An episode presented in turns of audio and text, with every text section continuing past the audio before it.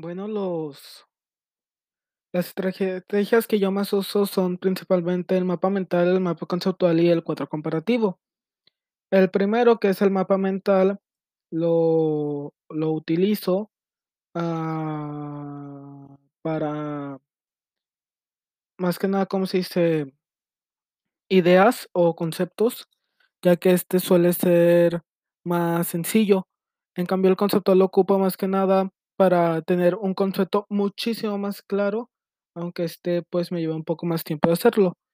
Y por último, el el cuadro comparativo lo lo utilizo para cuando se trata de conceptos o temas que son similares o con los que me pueda llegar a confundir.